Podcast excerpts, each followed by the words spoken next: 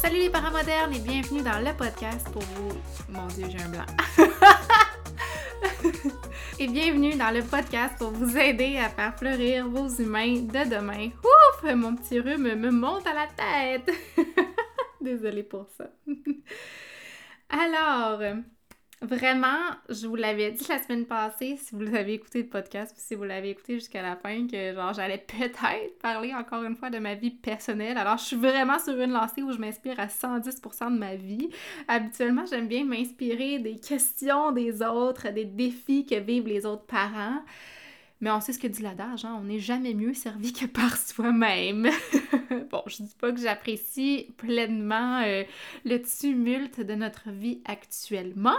Je vous cacherai pas que c'est un énorme défi en ce moment avec Éléonore, mais il y a toujours une petite voix dans ma tête qui me dit que personne choisit vraiment ça, ce qui se passe. Euh, pas moi plus que ma fille. Ma fille choisit pas d'avoir euh, des grosses émotions dernièrement.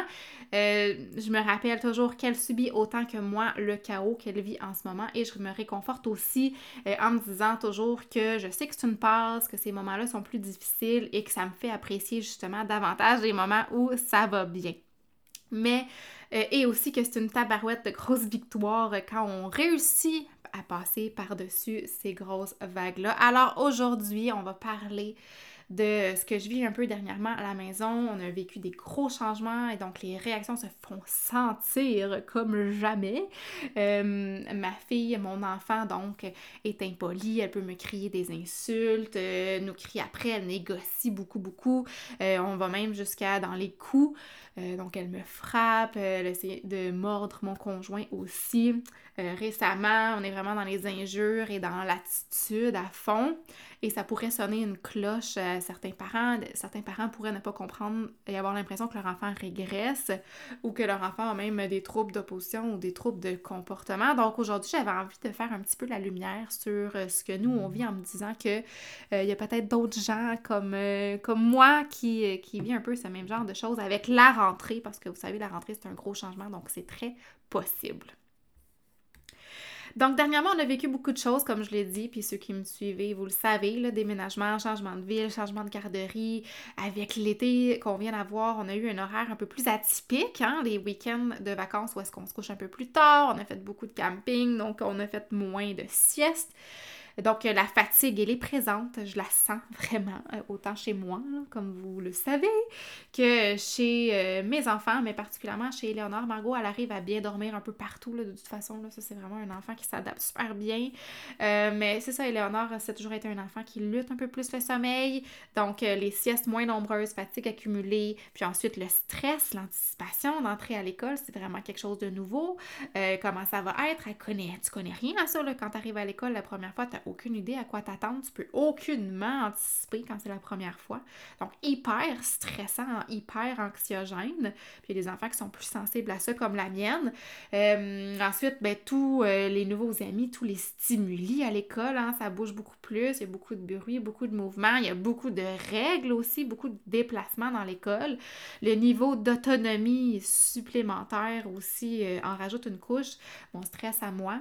la réaction de sa sœur qui, elle, aussi veulent aller à l'école. Bon, hein, ouf, juste en en parler, je suis essoufflée. les deux derniers mois, euh, c'est vrai, ils ont été... Euh, je vais faire attention à quel mot je vais utiliser. Ils ont été difficiles, pour ne pas dire l'enfer. Et c'est aussi un des facteurs qui fait que je me suis négligée, que j'ai moi aussi dormi, que j'ai moins pris de temps pour moi, moins de temps pour mettre mes limites. Euh, j'ai pris plus que j'aurais dû sur mes épaules parce que mes enfants me réclamaient aussi un peu plus. Euh, j'ai pas assez mis ma limite là-dessus parce que des fois on choisit cette facilité-là. C'est plus rapide, hein? Euh, que de gérer en arrière des crises. Donc voilà, j'ai pris moi au lieu de déléguer, par orgueil aussi. Anyways, j'en ai parlé pendant deux épisodes de l'épuisement parental. On a fini, on tourne la page. Ben, je veux dire, on a fini un petit peu à la fois. Là. Moi, j'ai pas, je suis encore en train de me remettre. Euh, mais c'est pas de ça qu'on va parler aujourd'hui. Alors, ma grande Éléonore a toujours été un enfant, ben vous le savez, là, vous me suivez sur les réseaux sociaux, hyper pétillante, colorée, extravagante, mais aussi vraiment intense. Euh, si vous écoutez les podcasts, vous savez, le sommeil, ça a longtemps été un issue. Puis c'est pas encore parfait d'ailleurs, même si de façon générale, elle fait des belles nuits depuis qu'elle a à peu près un an et demi. Mais il y a des bas selon les événements qui se présentent, selon les changements et tout et tout. Euh, mais pas juste euh, les le sommeil euh, qui est difficile. Hein. Elle m'a inspiré, ma fille, beaucoup de contenu, je dois le dire. Disons qu'elle nous pousse à devenir de meilleurs parents, elle nous challenge beaucoup, nous pousse à continuellement apprendre, puis ça, je le dis avec beaucoup d'amour, hein, c'est positif. Elle nous nourrit beaucoup, puis notre vie, elle est vraiment pas plate. Ce que je sais aussi, c'est que ce qu'on vit à la maison, je sais qu'il y a beaucoup de gens qui le vivent aussi. Je dirais que de façon générale, 80% des gens qui m'écrivent, qui me parlent, qui me demandent un suivi, 80% euh, des gens qui ont acheté la formation Apprivoiser la petite enfance vivent des défis similaires aux nôtres, aux nôtres, pardon. C'est souvent euh, la même chose à peu près, hein. fait que mon enfant m'écoute pas, il écoute pas les consignes, l'opposition c'est vraiment intense, les crises sont intenses, puis euh, surviennent pour pas grand chose, puis je sais plus quoi faire. Euh, mon chat. Excusez. Mon Dieu Seigneur. Mon enfant, euh, qu'est-ce que je disais? Euh, les cris sont intenses. Euh, mon enfant change d'idée toutes les deux secondes, n'est jamais content. Mon enfant nous frappe, nous mord. mon enfant essaye de nous bosser. Ils sont toujours en train de négocier. Ils se chicanent non-stop. Juste un instant, je vais aller me moucher. Je reviens. Ah, ça fait du bien. Bon, j'essaie ces temps-ci de faire euh, le moins de montage possible pour euh, avoir le plus, euh, vu que le temps me manque. Donc, ça peut donner des petits moments cocasses comme ça. Donc, c'est ça. Je disais qu'il y a beaucoup de parents qui vivent les mêmes défis que nous. Euh, des, des parents aussi qui viennent d'avoir récemment là, des, des, des, petites frères, des petites soeurs, ou même pas récemment, là, disons dans les deux dernières années, euh, qui fait que les réactions des plus grands sont un peu plus intenses, euh, des enfants qui font pas leur nuit, des enfants qui sont très dépendants des vrais pots de colle. Bref, hein, tu te reconnais peut-être, vous êtes vraiment nombreux. Euh, puis il n'y a rien d'anormal ou d'atypique là, ici, je vous rassure immédiatement. C'est des défis qui, même, j'ai envie de dire, qui font partie d'un développement sain et normal. Il n'y a personne, malheureusement, qui a dit que ça allait être facile. Ça aurait été le fun, mais est-ce qu'on apprécierait autant? Je sais pas, je sais pas. Des fois, je me pose la question. Euh, mais ça ne veut pas dire non plus que, parce que ça fait partie d'un développement sain et normal, que tous les comportements que je viens de citer sont totalement... Euh, faciles à vivre, euh, qui sont pas difficiles à comprendre, qui sont pas challengeants. Oui, c'est challengeant. Je suis challengée pratiquement tous les jours. Euh, un des piliers les plus importants, j'ai envie de vous dire, dans la parentalité, à mon avis à moi, c'est vraiment de comprendre les différentes étapes du développement de votre enfant, de comprendre pourquoi nos enfants ont les comportements qu'ils ont. Parce que c'est pas vrai qui font ça, même si des fois ça nous donne l'impression, mais c'est pas vrai qu'ils font ça par le, pour, pour, le plaisir, pour le fun ou pour nous faire suer.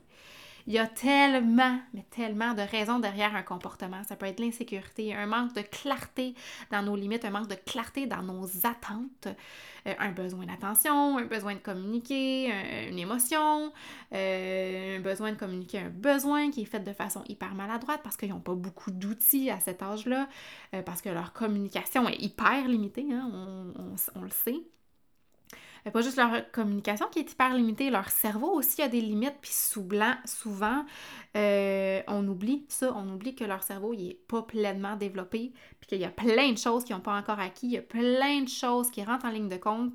Euh, juste, mettons, euh, le fait de hum, bon, j'oublie le mot, là, juste parce que je veux le dire, là, mais le fait que l'enfant, est très centré sur son propre nombril puis qu'il n'est pas capable de, de, comprendre le point de vue de l'autre, mais ça, c'est quelque chose qui peut, qui, est important de comprendre parce que sinon, on peut faire des interventions dans le beurre, comme dire à notre enfant Toi, t'aimes-tu ça quand on te fait ça? Mais comment tu penses que lui s'est senti chez, des enfants plus grands On peut faire avoir ce genre de discours-là, ce genre de discussion-là. J'ai un enfant de 18 mois, 2 ans, là, mais même s'il nous répond, il n'est pas capable, pendant qu'il vit, quand il tape l'autre enfant, mais il n'est pas capable de se sortir, de se décentraliser de lui pour se dire dans sa tête Oh, attends une minute, si je le tape, là, comment il va se sentir? Ah, ouais, il va peut-être avoir mal. Ok, non, je le ferai pas. Un enfant petit ne sera pas capable de faire ça. Donc, leur cerveau a des limites, puis parfois on peut l'oublier. Euh, donc, c'est important de comprendre ça, de comprendre quelles sont les limites de, du cerveau de notre enfant. C'est sûr, on ne peut pas tout savoir, mais au moins essayer d'en savoir le plus possible. Euh, je trouve que c'est important, que ça, ça, fait partie des prérequis même de s'informer un minimum sur les, le fonctionnement de nos enfants, sur leurs limites, sur leurs forces, sur leur manière de voir la vie, leur perception, sur quels sont leurs besoins les plus importants. Tu sais, quand on choisit un chien ou un animal de compagnie, on va faire des recherches avant, on va chercher un animal selon le tempérament, ce qui convient à ma vie, selon son niveau d'activité, selon l'entretien du pelage, selon... Euh, euh, les maladies potentielles. Puis là, ben, ça sort de ma bouche, puis je trouve que c'est vraiment un mauvais exemple. Je suis vraiment désolée. je veux pas comparer nos enfants aux animaux ou quelque chose du genre, mais ce que je veux dire, c'est que oui, avoir des enfants va vous demander, va nous demander de comprendre un peu mieux leur tempérament, leurs forces, leurs limites, leurs besoins, leurs visions, puis que certainement, euh, on peut apprendre sur le tas en vivant les choses, en se fiant à notre instinct en se fiant à ce qu'on a vécu comme expérience euh, avec nos propres parents. Mais je suis sûre aussi qu'il y a plein d'affaires qu'on se dit, moi, je veux pas ça pour mon enfant, tu sais, mais de où je pars? Ça, on n'a pas l'information, on n'apprend pas ça à l'école. Euh, c'est ça. Fait qu'il y a des informations qu'il faut aller creuser, qu'il faut aller chercher nous-mêmes, que ce soit avec moi, avec ma formation Apprivoiser la petite enfance, avec mes podcasts, ma formation qui est conçue justement spécifiquement pour, euh, pour apporter justement toutes ces informations-là rapidement, euh, pour vous fournir aussi des stratégies d'intervention concrètes qui vont peut-être euh, pouvoir s'appliquer à votre quotidien puis vous soulager enfin, vous donner des outils, des choses, ok, enfin je sais quoi faire, qui vont, la formation qui va vous donner des conseils quant aux différentes attitude parentale à privilégier. Que, que ce soit avec moi, avec mes formations ou avec une autre ressource, avec un autre professionnel, avec un suivi privé, avec des livres, whatever, ce qui vous parle le plus.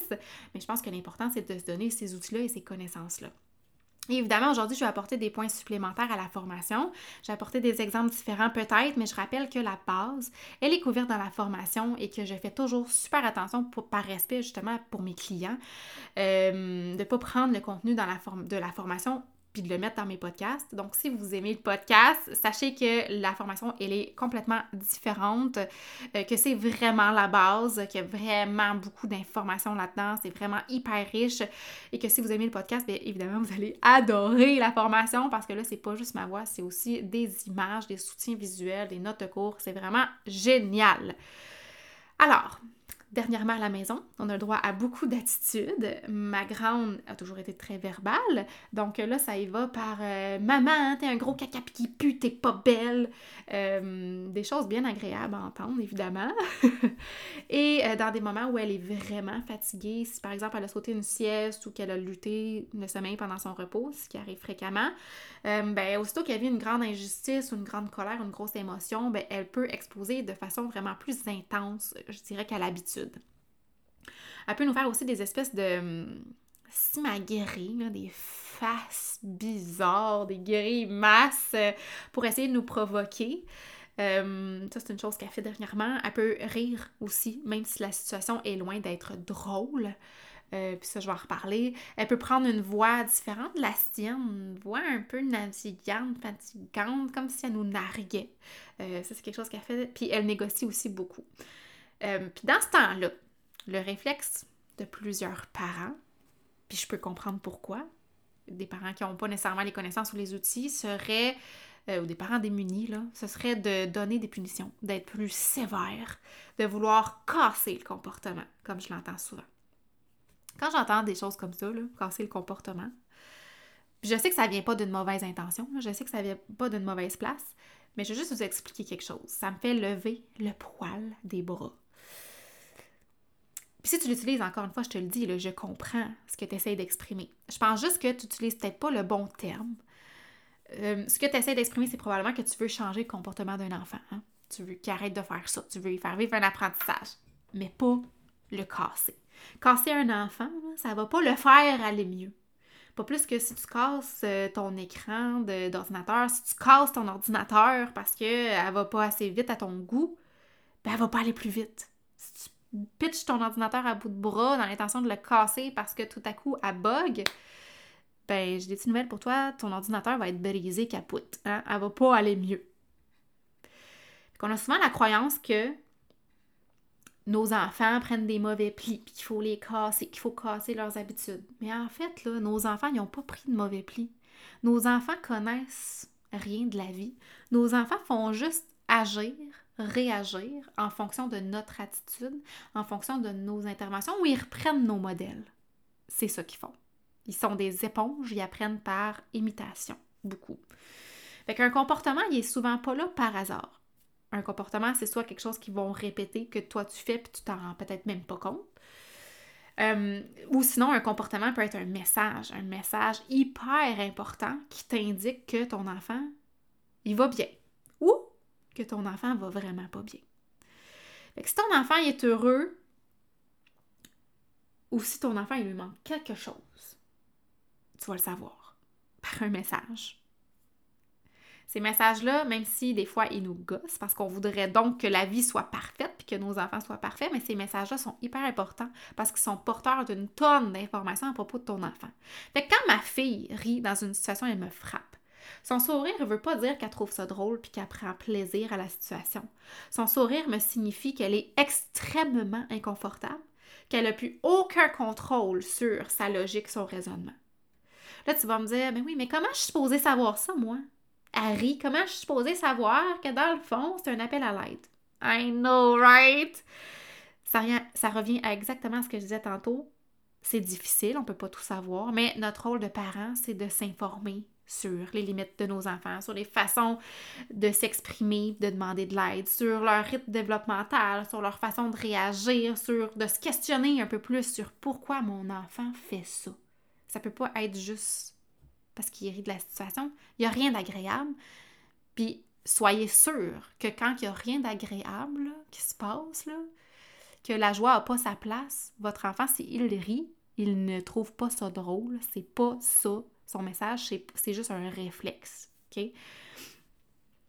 Et bon, tout ça, toute cette information-là sur le cerveau, sur ses limites, tout ça, c'est toutes des choses qui sont présentes dans la formation apprivoiser la petite enfance si jamais vous ne l'avez pas faite et que vous jugez que ça serait pertinent. Alors moi, personnellement, et c'est ce que je conseille aux gens de faire, je ne réagis pas à ce sourire-là. En fait, je réagis. Je suis en mode, je vais me connecter avec toi, je vais t'offrir l'aide dont tu as besoin parce qu'en ce moment, toi, tu n'y arrives plus. Mais je veux dire, je réagis pas en disant Ah ouais, tu trouves ça drôle ou en perdant complètement le contrôle. À ce moment-là, c'est important de demeurer un parent pilier. Quitte à mettre un masque, à être un poker face, même si tu as beaucoup, beaucoup envie de t'énerver, ce que je peux comprendre, c'est important de mettre un masque puis de rester calme et en contrôle. Parce que c'est ce que ton enfant a le plus besoin. Quand il est en train quand tu as l'impression qu'il est en train de rire de toi ou de rire d'une situation qui ne va vraiment pas bien, qui est vraiment pas drôle, ton enfant, il est pas en train de dire ça, il est en train de dire j'ai besoin d'aide, ça va pas. Aide-moi, j'ai plus de contrôle sur moi. Fait qu'il a besoin plus que tout que tu lui dises OK, tu trouves ça difficile en ce moment, inquiète-toi pas, je suis là pour t'aider, puis ensemble on va y arriver. En étant calme. OK? Quand ma fille me crie une insulte, Maman, t'es un gros caca qui pue. Maman, t'es pas belle. Maman, je t'aime plus. Maman, je veux que tu changes de maison. Oui, on peut le prendre personnel. Oui, ça peut nous affecter. Mais quand on y pense deux minutes, ça vient d'une place probablement de colère, de déception, puis probablement même d'insécurité. Est-ce que ma mère va encore m'aimer si je lui balance les pires horreurs dont je suis capable dans la face? Les enfants, les humains en fait en général, sont pas pires pour s'auto-saboter. Je suis sûre que tu as déjà toi aussi tendu une perche à une personne pour qu'elle te balance les quatre vérités en pleine face. Tu as peut-être déjà dit à une personne avec qui tu étais en couple, une personne qui t'aimait vraiment beaucoup, quelque chose de vraiment méchant, par colère, par déception, parce que tu avais une grosse émotion. Mais aussi parce que ce que tu avais vraiment besoin, en fait, c'était d'être rassuré on fait l'inverse. Le nombre de fois où j'ai dit à un ex, mais ben, pas si souvent que ça parce que tu vas comprendre pourquoi, mais euh, ça m'est arrivé de dire à un ex, qui est mon ex, justement, dans le fond, tu m'aimes pas assez, hein? Sinon, tu le démontrerais avec bien plus d'efforts. Sinon, tu ferais pas ça, hein? Puis je, le mérite pas, dis-le. Puis que la personne m'a répondu, ben tu sais quoi, je pense que t'as raison. bye bye. Et évidemment, aujourd'hui, c'est justement un ex, hein? J'ai ouvert une porte qu'il fallait pas. Au lieu de verbaliser mon besoin, au lieu de verbaliser mon émotion, au lieu de verbaliser mon insécurité de façon claire, au lieu d'avoir une discussion d'adulte, au lieu de dire ce qui me dérangeait clairement, ben, j'ai balancé une connerie, une vacherie, quelque chose de vraiment méchant à une personne que j'aimais vraiment beaucoup. Ben, les enfants, c'est un peu pareil, mais eux, ils n'ont ils ont pas le développement cognitif pour avoir cette réflexion-là, pour verbaliser leurs grosses émotions, pour verbaliser gentiment leurs besoins, pour demander clairement d'être assurés. Ils en sont zéro capables, contrairement à nous les adultes qui avons un cerveau assez mature pour le faire, mais peut-être pas nécessairement la connaissance de soi pour le faire. Ça, c'est des choses aussi qui s'apprennent.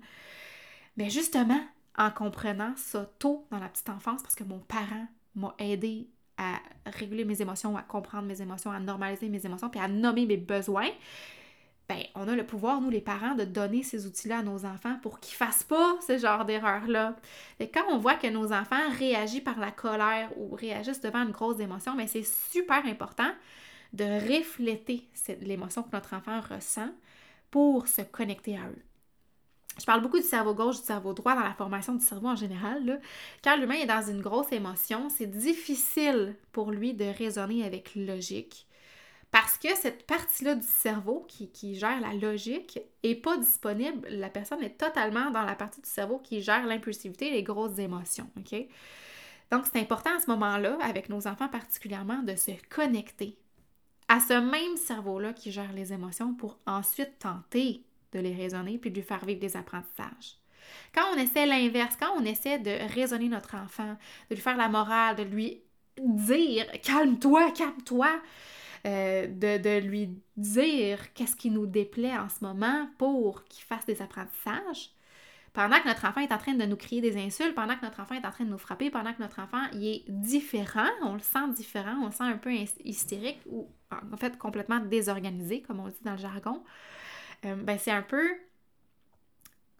comme si tu étais en plein sauvetage d'une personne qui est en train de se noyer, puis qu'au lieu, de, au lieu de lui tendre la bouée, au lieu de lui tendre une perche, tu lui demandais non, mais chum, calme-toi, là.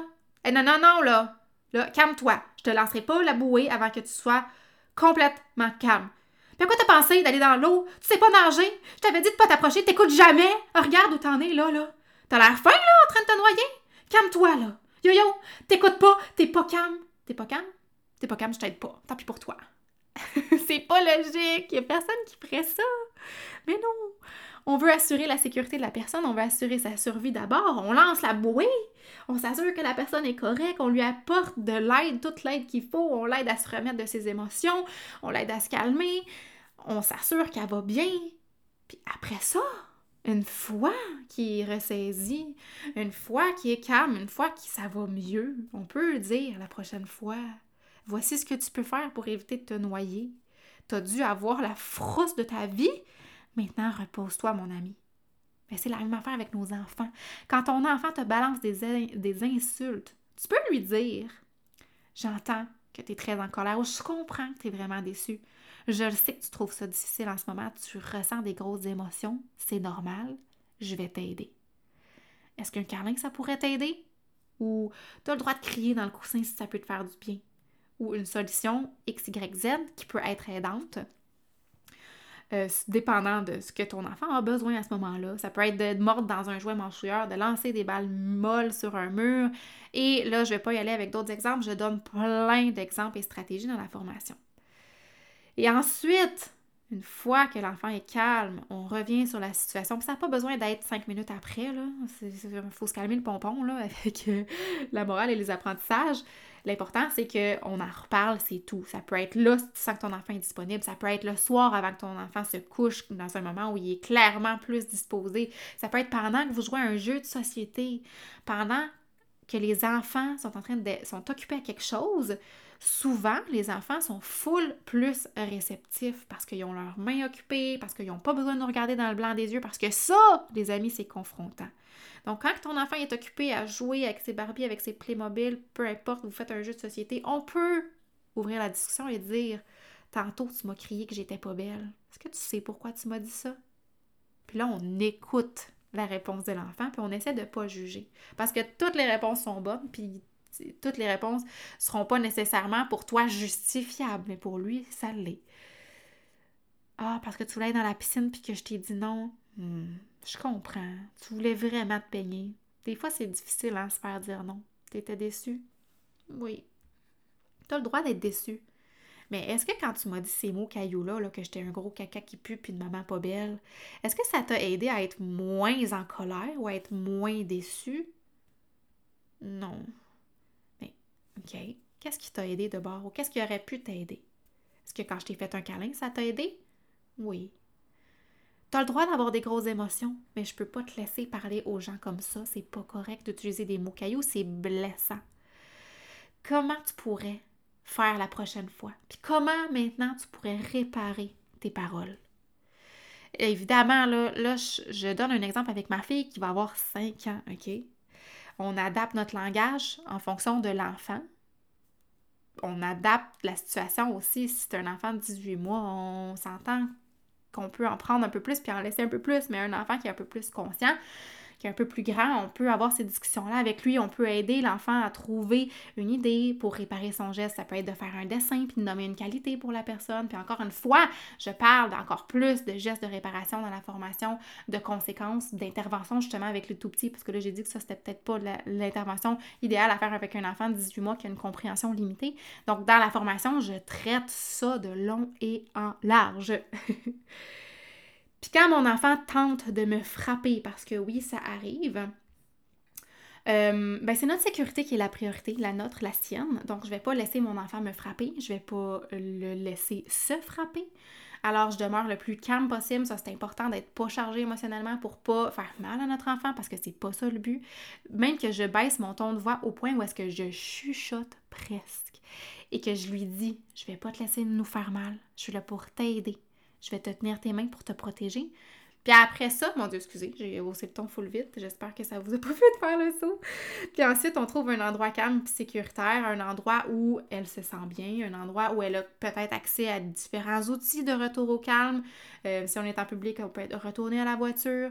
Euh, donc, des outils de retour au calme, ça peut être un toutou, une balle de stress euh, ou différentes stratégies que vous allez pouvoir trouver avec votre enfant, mais ne jamais laisser votre enfant seul.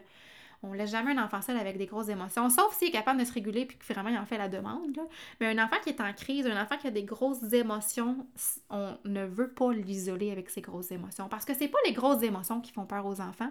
Les enfants sont super confortables avec leurs émotions jusqu'à ce qu'on leur dise de plus l'être parce que c'est pas correct, parce qu'il faut qu'ils arrêtent de pleurer, parce que c'est pas beau de faire une crise. Mais hopefully, si tu me suis, c'est une approche bienveillante, ben, tu sais que les émotions sont normales puis qu'on veut les normaliser et les accepter. Et si tu ne sais pas comment t'y prendre, je te suggère vraiment l'épisode 41 qui est un de mes préférés de tous les temps. Alors donc, je disais que les enfants n'ont aucun problème avec le fait d'avoir des émotions, ils ne sont pas gênés d'en avoir, mais qu'ils ont particulièrement peur d'être pris toute seule avec ces émotions-là parce que même si ils les acceptent, ils les vivent, puis qu'ils sont pas gênés de les vivre, puis qu'elles viennent de façon hyper authentique et vulnérable, ils n'ont pas la capacité de les gérer souvent parce que leur cerveau n'est pas assez formé. Fait pour un enfant, c'est hyper anxiogène d'être pris avec une émotion qu'il doit gérer seul parce qu'il ne doit pas comment gérer son émotion seul. C'est un peu comme s'il fallait que tu changes un pneu dans le milieu du désert, mais que tu n'as jamais fait ça de ta vie, tu n'as jamais vu aucune vidéo YouTube, puis que tu sais même pas qu'est-ce que tu as besoin, quel outil tu as besoin, il est où le pneu. Euh, puis là, ben, la nuit tombe, tu commences à avoir peur de te faire manger par un guépard ou de te faire mordre par un serpent. Hein? Serpent. Pas cool, hein? Puis, je suis sûre que tu veux pas que ton enfant vive ça. Fait que voilà, laissez jamais votre enfant seul avec ses grosses émotions. Dans le sens que on les envoie pas en punition dans sa chambre, on les envoie pas dans un coin isolé dans le but de les punir, dans le but qu'il se calme toute seule. Il sera pas capable de se calmer toute seule. Il a besoin d'un adulte calme. Cela dit, tu as le droit d'aller faire pipi pendant une crise, mais bon, tu comprends la différence. Hein? Sers-toi de ton jugement. Donc voilà où on en est avec ma grande boubou d'amour qu'on appelle. Beaucoup, beaucoup de patience, beaucoup de calme, beaucoup de poker face et de bouclier anti-missile verbal, beaucoup de moments à se raisonner, à se parler bien, bien fort, à respirer. Dernière petite chose dans ces moments-là où clairement les comportements de ma fille parlent d'eux-mêmes, j'ai envie de dire ça en finissant ou que je sens que ma fille a une grande insécurité, parce que franchement, euh, on a passé par là plusieurs fois. Quand la routine, quand tout va, tout va, hein, des fois ça va super bien à la maison.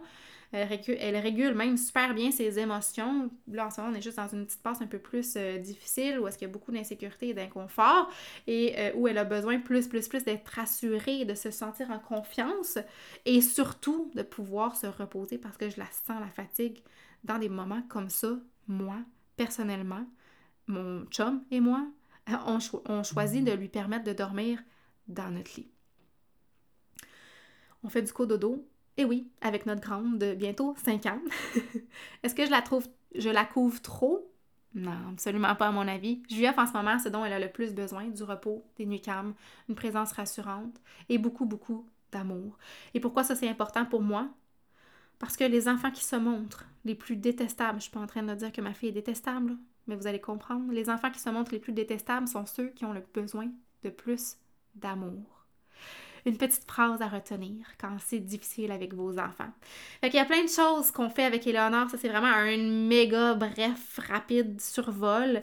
Euh, j'ai pas parlé de l'importance de la routine, des moments de one-on-one, hein, les 15 minutes magiques qui sont dans la formation. Euh, qui est la formation qui est disponible à vie d'ailleurs, si jamais tu ne savais pas, comme tout le reste de mes formations. Donc, voilà, ne vous gênez pas pour venir commenter sur ma dernière publication en lien avec cet épisode-là pour vous donner, pour vous, pour me donner votre avis ou pour me partager ce que vous vivez à la maison, peut-être rassurer d'autres parents. Ça me fait toujours plaisir de vous lire. Tourlou!